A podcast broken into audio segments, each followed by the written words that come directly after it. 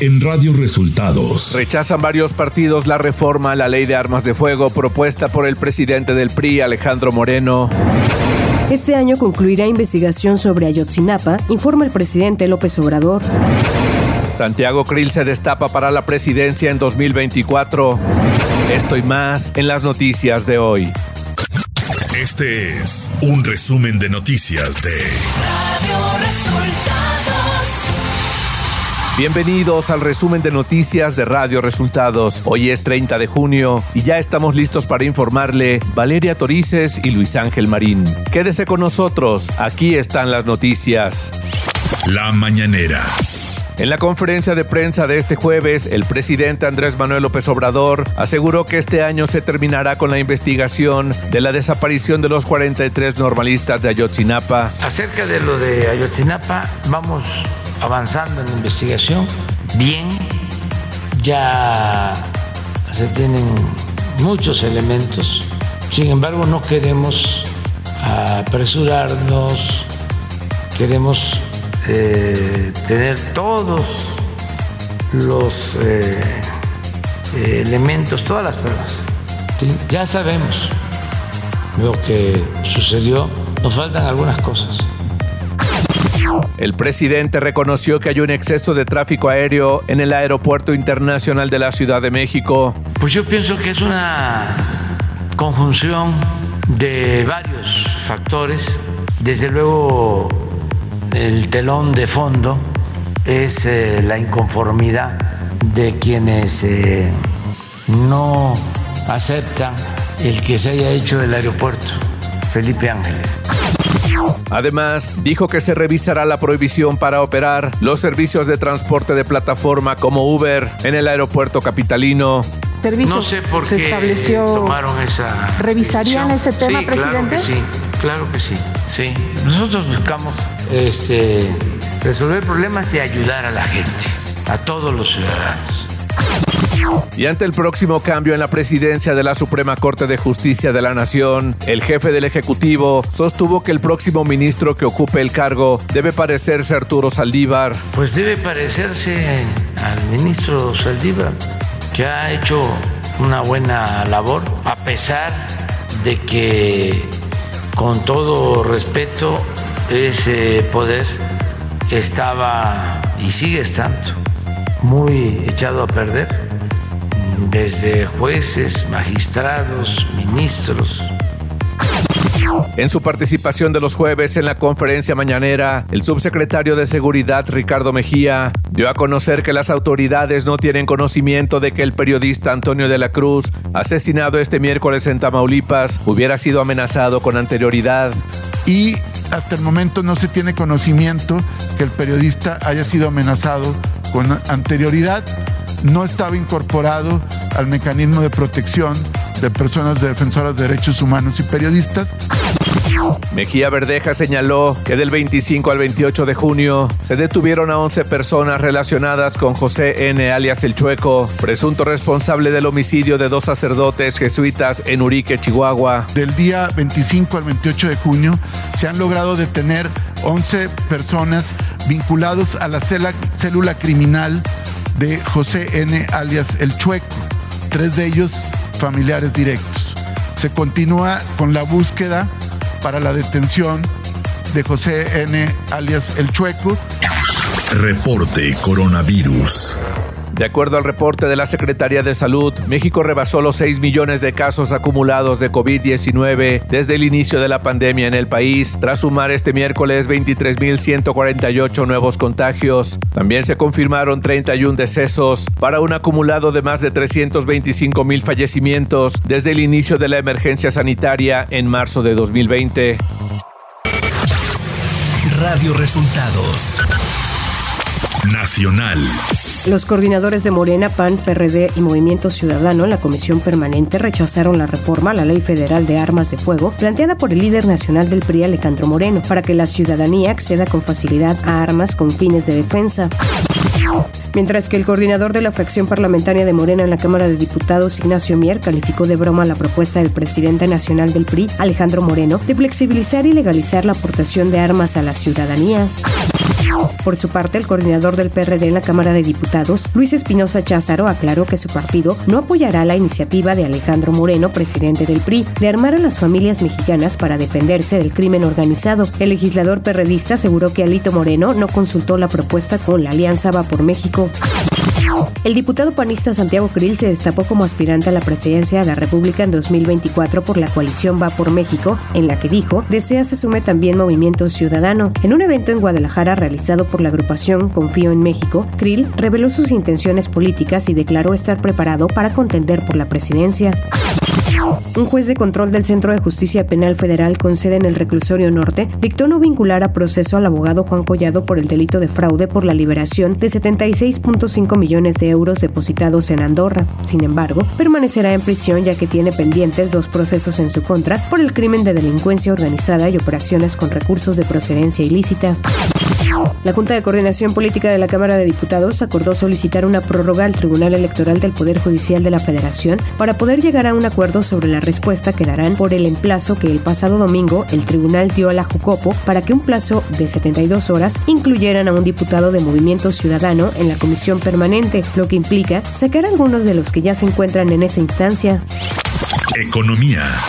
La Suprema Corte de Justicia de la Nación reconoció la constitucionalidad de la norma que limita el monto de intereses netos que una empresa puede deducir del impuesto sobre la renta, una medida vigente desde el 2020 para evitar la evasión fiscal. La primera sala del máximo tribunal puso un tope del 30% a la llamada utilidad física ajustada y además dispuso que este solo será aplicado a favor de quienes paguen más de 20 millones de pesos por intereses de préstamos en un solo ejercicio fiscal. Clima. Este día el monzón mexicano mantendrá lluvias puntuales muy fuertes sobre el noroeste de México. Asimismo, una zona de baja presión con potencial ciclónico se desplazará hacia el estado de Texas en Estados Unidos. Su circulación en la humedad del Golfo de México originarán lluvias puntuales fuertes sobre el noroeste del territorio nacional. Un canal de baja presión sobre el interior del país asociado con la entrada de humedad de ambos océanos generarán lluvias puntuales fuertes en zonas del norte, occidente, así como chubascos en el centro y sur de la República Mexicana. Otro canal de baja presión en el sureste de México en combinación con la entrada de humedad generada por la onda tropical número 8 sobre el mar Caribe ocasionará lluvias puntuales fuertes en el sureste del país, incluida la península de Yucatán. Ciudad de México. El presidente de la mesa directiva del Congreso de la Ciudad de México, Héctor Díaz Polanco, notificó al Pleno de la Comisión Permanente que impugnará la sentencia del Tribunal Electoral de la Ciudad de México, en la cual ordena a los legisladores y a las autoridades capitalinas dotar de recursos suficientes al Instituto Electoral Capitalino para este 2022. Al respecto, el diputado del PAN, Ricardo Rubio, hizo un llamado al gobierno de la Ciudad de México y al grupo parlamentario de Morena en el Congreso Capitalino a que respeten los los procesos judiciales de la ciudad y dejen de atentar contra las autoridades electorales que dan certeza a millones de mexicanos sobre su voluntad en los procesos democráticos. Información de los estados. El exgobernador del estado de Chihuahua, César Duarte, actualmente detenido en el cerezo estatal, envió una carta abierta a la opinión pública acusando al también exmandatario Javier Corral de tener nexos con el crimen organizado. Duarte acusó que Corral brindó protección al grupo generador de violencia al que pertenece el chueco Noriel Portillo, quien asesinó a los dos sacerdotes jesuitas en Cerocahui. La carta abierta señala que este grupo delictivo está también detrás de la muerte de la periodista Miroslava Bridge, corresponsal de la jornada asesinada en 2017 y del turista norteamericano Patrick Braxton, asesinado en 2018. Sujetos no identificados que portaban armas largas abordaron tres plataformas petroleras ubicadas en la sonda de Campeche durante la noche del martes y saquearon las instalaciones. Dieron a conocer trabajadores de Pemex. Indicaron que los modernos piratas saquearon primero la plataforma Acal Charlie, perteneciente al campo de producción Cantarel, y posteriormente llegaron a la plataforma satélite Acal Bravo Nova. En ambas robaron materiales de trabajo y herramientas con valor de varios millones de pesos. El total de la capacidad en las áreas COVID de seis hospitales de Veracruz ha sido rebasada por la cantidad de casos por coronavirus registrados en la entidad. Esto de acuerdo con los datos del Sistema de Información de la Red de Infecciones Respiratorias Agudas, por lo que hospitales como el General de Zona 71 y el de Especialidades número 14 del IMSS en el puerto de Veracruz reportan ocupación al 100%, lo mismo que centros de atención COVID del IMSS ubicados en Coatzacoalcos, Orizaba, Lerdo, Jalapa y Tuxpan. Radio Resultados Internacional. Más de 400 migrantes que eran transportados en seis cajas tráiler y remolques cerrados por fuera y bajo una temperatura de más de 40 grados centígrados fueron rescatados el pasado fin de semana en seis casos por elementos de la patrulla fronteriza sector Laredo. Los migrantes estuvieron en riesgo de morir asfixiados, como ocurrió en San Antonio, Texas, donde fallecieron 51 personas. Estados Unidos ampliará su presencia militar en toda Europa como parte del nuevo concepto estratégico anunciado este miércoles por la OTAN en respuesta a la invasión rusa de Ucrania. En la cumbre que se está celebrando en Madrid, se anunció que Polonia acogerá un cuartel general permanente de la alianza y se enviará nuevos buques de guerra estadounidenses a España, aviones de combate a Reino Unido y tropas terrestres a Rumania. La OTAN es hoy más necesaria que nunca, afirmó el presidente de Estados Unidos, Joe Biden. Las subvariantes BA.4 y BA.5 de rápida propagación de la cepa Omicron representan 52% combinado de los casos de coronavirus en Estados Unidos, según una estimación informada este martes por los Centros para el Control y la Prevención de Enfermedades del país. Varios fabricantes de vacunas, incluido Pfizer, Moderna y Novavax, están probando versiones de sus vacunas contra el COVID actualizadas para combatir la variante Omicron. Pfizer y Moderna han dicho que sus nuevas vacunas también parecen funcionar contra las subvariantes, aunque esa protección no está tan fuerte como contra la BA.1.